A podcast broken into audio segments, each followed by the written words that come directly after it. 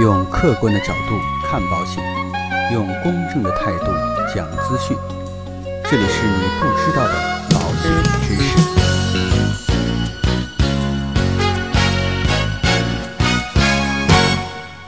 好，各位亲爱的朋友们，今天呢，我们就再次跟大家一起聊一聊有关于保险方面的话题。也有很多朋友在问我，究竟理财型保险算不算是保险呢？究竟能不能发挥保险的相关的作用？今天呢，就针对这样的一个话题，跟大家一起来聊一聊。其实说起保险啊，它主要的目的就是为了保障风险，而对于我们广大的老百姓来讲，其实最大的风险是你没有看到风险。那今天呢，跟大家主要讲的风险呢，是婚姻资产的风险，以及如何对潜在的婚姻资产风险进行保护。当然啊。这个风险呢，不是每个家庭都会有。如果您没有这方面的担忧，那这期节目啊，您就当消遣一下。如果有这方面的担心，您就需要提前做好规划了。其实很多经济条件比较好的朋友啊，在子女到了适婚的年龄之后，都会考虑到给孩子留一笔钱，用来保障他们婚后的生活。这个呢，是一种人之常情的做法。而作为过来人呢，我们都深刻的知道啊，未来能陪您子女走过一生的，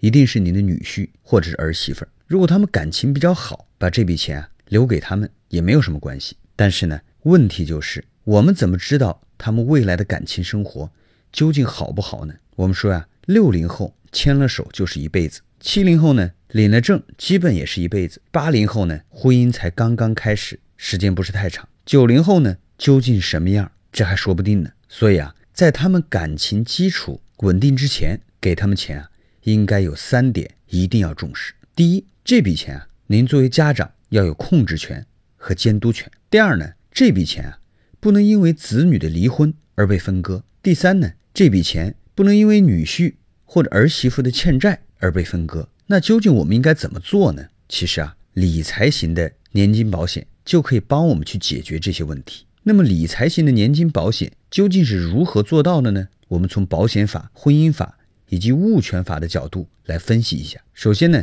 子女作为被保险人，生存金的领取是被保险人的利益，子女呢是可以得到生存金的。这笔钱呢可以用于婚后的生活开支，实现了给子女钱的作用。其次呢，保单的控制权，也就是退保的权利是归投保人的，也就是归父母所有。父母呢可以控制这笔财富，并且呢，理财类的保险啊，现金价值相对来讲都比较高。并且呢，随着保单年度的增长，现金价值也不断的增长。第三呢，如果子女的婚姻发生了变故，或者呢，子女以及他的配偶产生了债务，那么呢，因为保单的所有人是投保人，所以啊，这笔钱不算夫妻的共同财产，也就不会被离婚或者欠债所分割。我们处理财富啊，最好的做法就是控制财富，并从中受益，而不是拥有它们。这句话呢？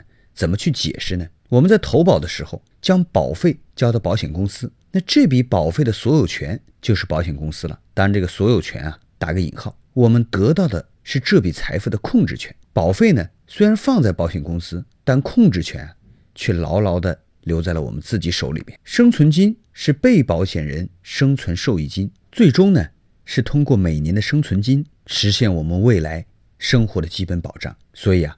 理财型的保险也是真正的保障。其实我们要知道啊，将一部分的财产放在法律工具里，要比放在我们自己手里边要安全一百倍。理财型的保险不要从投资收益的角度去理解，而是要从法律工具的角度来接受。所以呢，理财型的人寿保险是持有现金以及传承现金的最好的工具。今天的节目呢，到这里就告一段落。如果说您喜欢我们的节目，请不要忘记点击订阅按钮。来持续关注我们的节目，让我们下期再见。